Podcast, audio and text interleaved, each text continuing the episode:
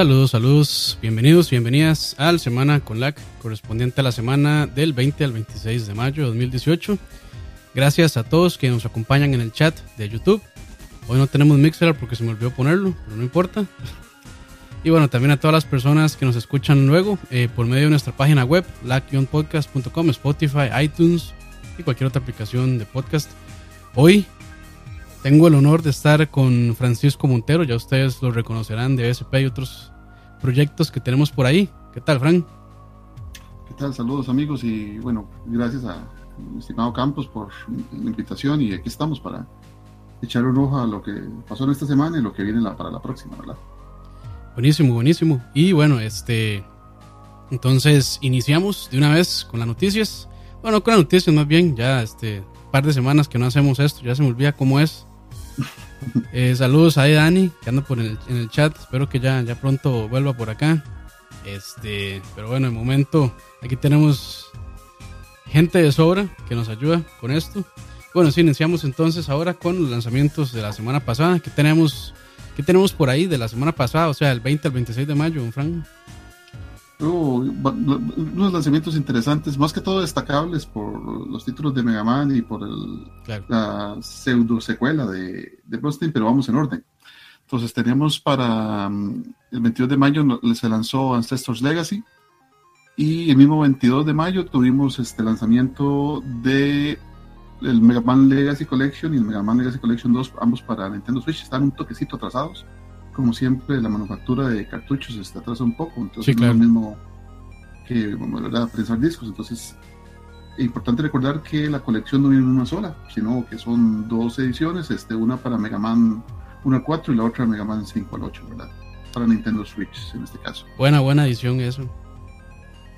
buenísima y no hay, no hay un juego que sea como más cómodo para andar portátil, ¿verdad? Que los juegos de Mega Man son demasiado convenientes, demasiado rapidito en una partidita, tratar de matar a uno de los bosses de alguno de los fantásticos ocho juegos que trae y después este proseguir con lo que estamos haciendo. Esa es la, gracia de Nintendo Switch. Claro, claro.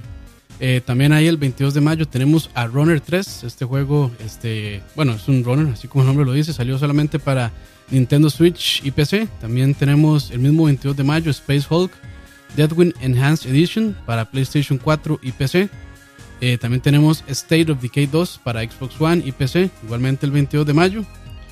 Eh, ¿Qué más tenemos por ahí, don Frank? Tenemos Tennis World Tour, que es, bueno, como su nombre lo dice, un juego de tenis, un sim de tenis. Goti, goti. Este, Cuidado, God of War. Este, Dylan Dead Breakers es un juego exclusivo para 3DS sobre las aventuras de un armadillo en, el, en un viejo este utópico. Y este es como el segundo o el tercero de, de, su saga y son juegos muy, muy entretenidos para todos que todavía están con la viejita 3DS, ¿verdad? Nintendo, los que todavía tenemos ahí dándole caña. Luego de eso, el esperadísimo remaster de Dark Souls que en este caso particular sí se retrasa un poco para Nintendo Switch, correcto, que hemos mencionado anteriormente, pero ya está para Play 4, Xbox One y PC. Correcto. También este, ahí tenemos los dos últimos, que es Bloodstain, Curse of the Moon, para todo lo que existe en el mundo, hasta para Vita, que salió el 24 de mayo. Eh, este no es el, digamos, el juego final del Kickstarter, que ¿cómo era que se llama? Bloodstain, eh, Bloodstain Ritual of the Night. Ese es el otro que está pendiente, pero bueno, uno de los eh, premios, digamos, por haber eh, llegado a una cierta cantidad de, dinero en el Kickstarter era sacar esta versión tipo 8 bits. Eh, que de hecho yo lo estoy jugando gracias a Dani ahí que me pasó un código temporal, está muy muy bueno. Y es básicamente, bueno, si han jugado, es una comparación, por ahí todos dicen, es que se parece a Shovel Knight, pero más bien es al revés, Shovel Knight se parece a Castlevania. Y más bien, este es como una un Castlevania casi que puro y duro. Tiene pues cosillas eh, como la música que el, el, NES no haría, no podría reproducirlas, pero este, yo creo que es una muy buena combinación. Y hecho, o sea, todo su gameplay y demás sí, se sienten súper super Castlevania 8 bits. Yo creo que Fran ya lo jugó también. Y, y Fran, que es un experto, nos puede contar un poquito también experto, experto no, pero sí les puedo decir que, digamos, es un Castlevania tradicional, no es un Metroidvania.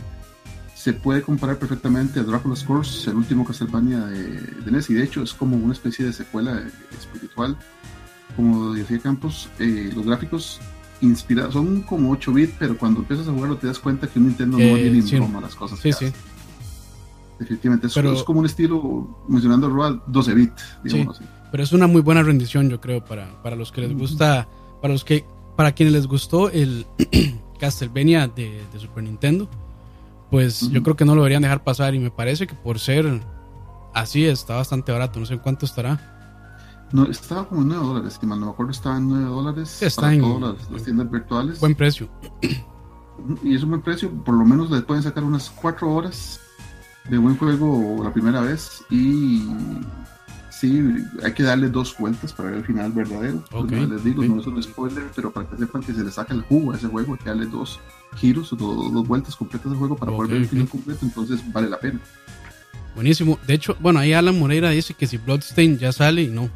Este es otro, este es un 8 bits. El Bloodstain, digamos, el principal, el que anunciaron en el Kickstarter, el Ritual, Ritual of the Night, este, creo que todavía no tiene fecha de salida.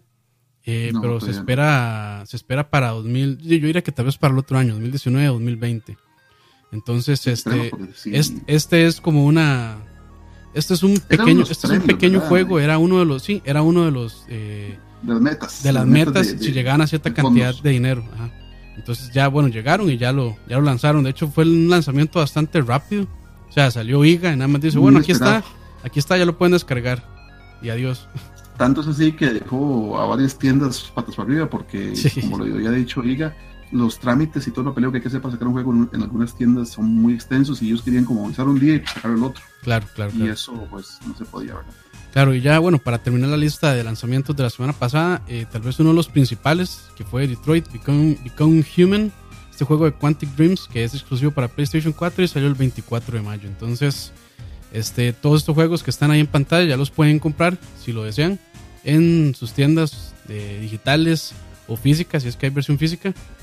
Y de una vez, pues nos vamos directo a las noticias entonces de la semana pasada, que estuvo bien, bien cargada.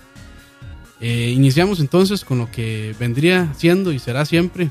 no, pues, de hecho, de esto ya habíamos hablado un poco en el BCP pasado. Y es el Resident Evil 7 Cloud Edition.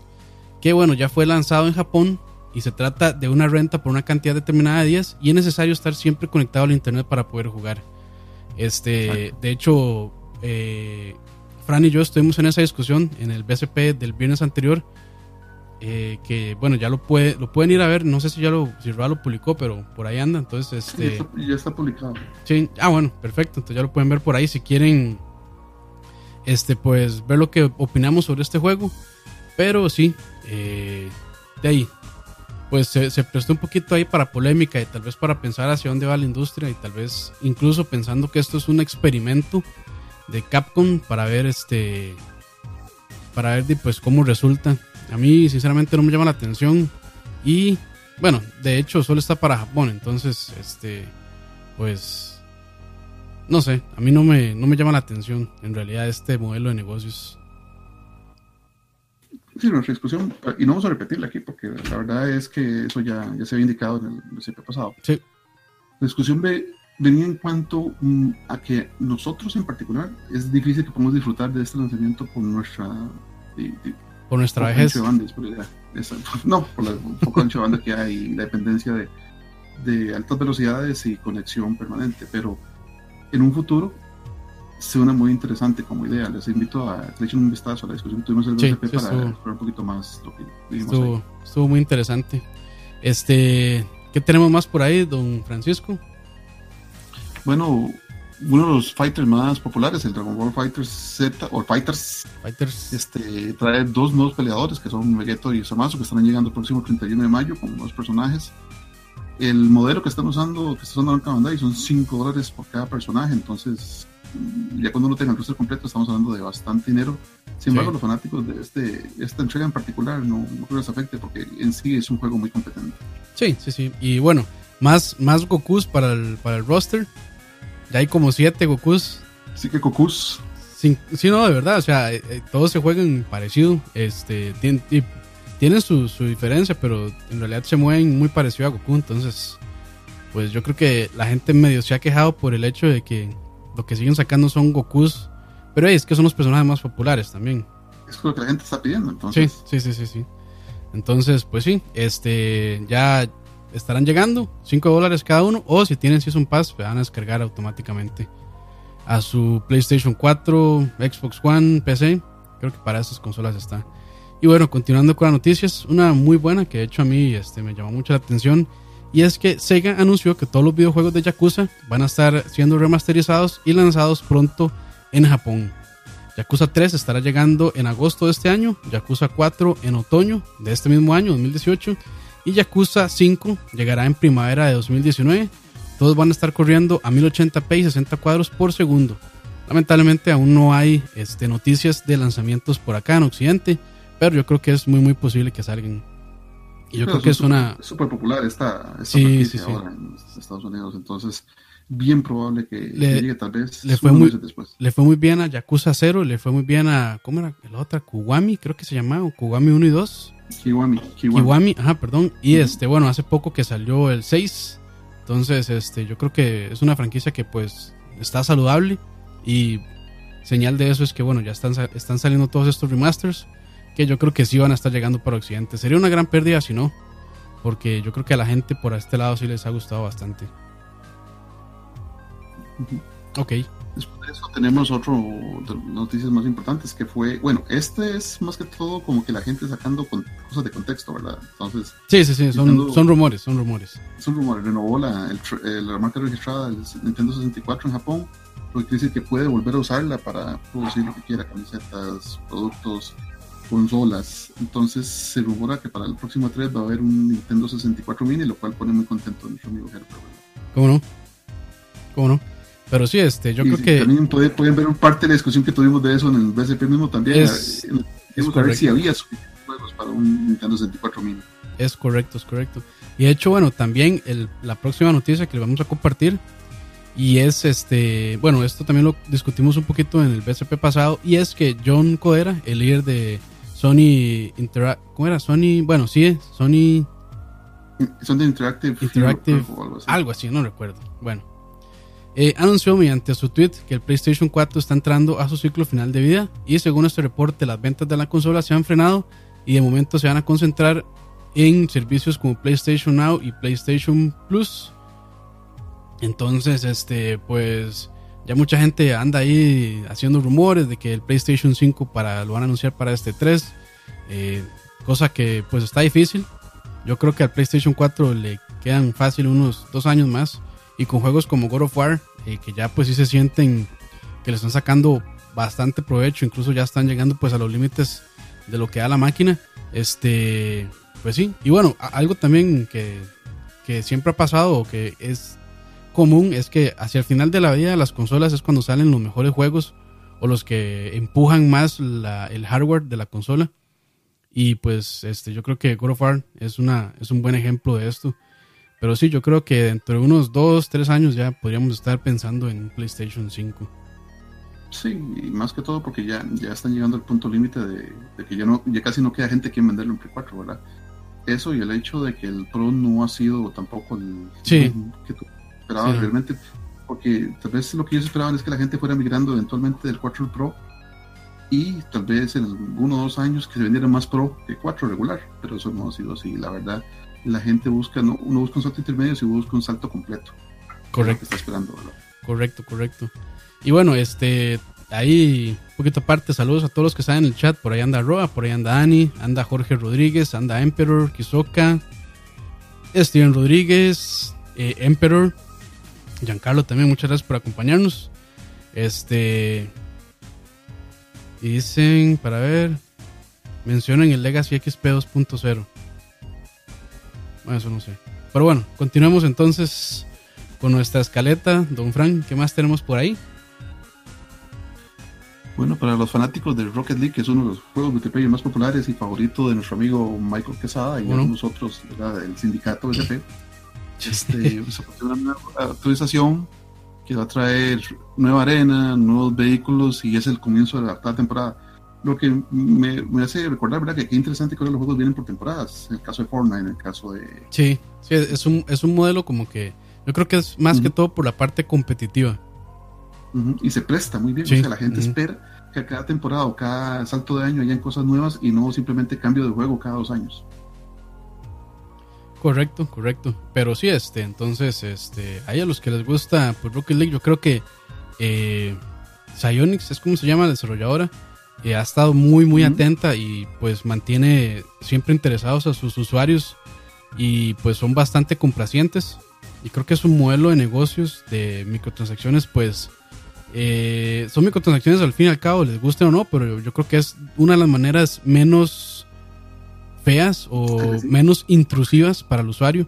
Entonces, este, yo creo que pues han hecho un buen balance entre mantener su juego pues interesante para los usuarios y también pues para que ellos, para que sea también pues que les genere dinero, retornos como desarrolladores.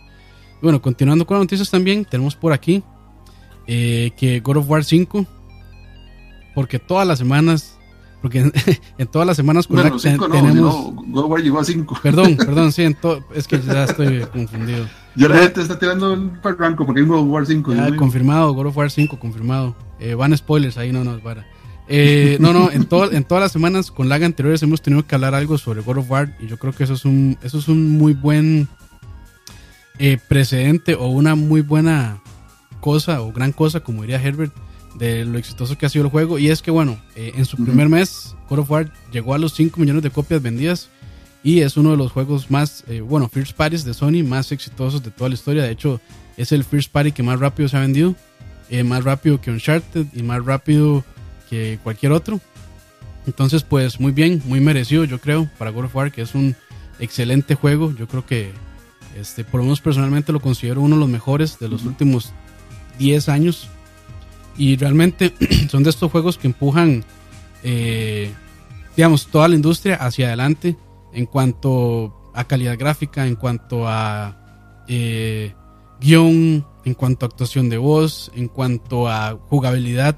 Yo creo que este juego, o sea, tiene un check en todos los aspectos que hacen grande un videojuego. Entonces, pues bien por Santa Mónica y pues bien por Sony por estar dando estas experiencias de un solo jugador. Este, y que pues la gente con su billetera ha estado respondiendo. No van a llegar a números de Call, of, eh, perdón, de Call of Duty o así, pero por lo menos en experiencias de single player yo creo que están haciendo un precedente y es algo que es algo que pues Sony debería tomar en cuenta también y los demás desarrolladores también de que pues hay mercado para ese tipo de videojuegos. Sigue habiendo mercado para un, para single players buenos con los que se ha metido mucho cariño, mucho tiempo, mucha plata. Y la verdad es eso, o sea, tal vez el mercado lo que está diciendo es, bueno, esto nos sigue gustando, pero tienen que hacerlo bien, o sea, no, no hagan cosas chapas, no hagan cosas, Correcto. juegos hechos a la carrera, porque sí, mal que bien, aunque la gente eh, o el mercado supuestamente está moviendo solo experiencias multiplayer, cuando hay productos de calidad con este acabado, con este detalle, con este cuidado como World War, el mercado responde y responde muy bien. 5 millones de copias no se los brinca, ¿verdad, un chivo? Sí, no, no, no. O sea, y estamos hablando de que, pues, o sea, ya ha superado este, a otros grandes juegos de la consola como Uncharted y demás. Entonces, pues, pues sí, una gran noticia. Por lo menos a mí es algo que me alegra. Y es algo que, pues, también valida los esfuerzos de, de, Santa Mónica y de PlayStation por traer ese tipo de experiencias en realidad. Perfectamente. Bueno, seguimos con entonces una noticia eh, medio buena para unos y medio rara para otros. ¿De qué, de qué se trata, don Frank? Bueno, casi que la comidilla esta semana, esta semana fue el inventado trailer de Battlefield V o 5, como quieran decirle, y todo lo que ocurrió en esos par de minutos que hizo que se levantara más mucha gente en, las redes sociales. No quisiéramos este, profundizar mucho en este programa de, de Semana Lag, de hecho, es algo que también es algo que también hablamos un poco en, en, el BSP pasado, entonces por ahí por ahí lo pueden ver también. Exacto, los invito a que le echen un vistazo al BSP esta semana porque ahí sí discutimos largo y tendido, como le gusta Campes, sobre el asunto de Battlefield 5. Pero sí, entonces, este, bueno, ya se mostró, y ahí mostró el trailer, eh, y está ambientado en la Segunda Guerra Mundial, y será lanzado el próximo 19 de octubre para PC, PlayStation 4 y Xbox One. También durante este stream especial donde presentaron el trailer, porque este, hicieron como un stream los de EA y, DICE. Este, y también dijeron que no iba a tener pase de temporada ni loot boxes, pero que sí iba a contar con microtransacciones para eh, comprar eh, cambios estéticos de skins y de, cómo cambiar, cambiar la apariencia del personaje, pues. Para modo multiplayer, me imagino. Eh, esa parte sí no sé. estamos, muy, muy informados. Sí, sí, sí. Aunque yo creo que también se, uno hace un avatar, no sé cómo será, o sea, pero yo creo que sí se hace un avatar dentro del single player y me imagino que con microtransacciones se puede cambiar la, la parte estética. O sea, y pero bueno. Mientras no afecte el, balance del juego. Sí, sí. Y yo creo que bueno. Eh, bienvenido sea, ¿verdad? Sí, sí, sí, pues de se vale, digamos. Este, y después de todo el back, el backslash y todos los comentarios negativos y todo el drama que hubo detrás de Battlefront 2 con su sistema de microtransacciones, pues yo creo que ahora EA anda con kaites de cuero, como decimos aquí en Costa Rica. y pues no le sirve de pues seguir por ese camino que tomaron con Battlefront 2. Y yo creo que bueno, es, es, fue un buen precedente también para la industria y que la gente pues respondió no solo con su billetera, sino también fue muy vocal la comunidad. Y de ahí, no, no quisieron que se abusaran porque era eso, era un abuso con lo que estaban haciendo en Battlefront 2. Y pues no creo que quieran hacer o repetir esta experiencia tan mala con Battlefield 5, que es una de sus franquicias más grandes, tal vez. No sé si de las que más venden, probablemente sí. Pero digamos que es una franquicia muy grande y también que ya tiene muchos años en el mercado. Y, me imagino que quieren tratarla con respeto, por lo menos no cagarla, así como lo hicieron con Battlefront 2.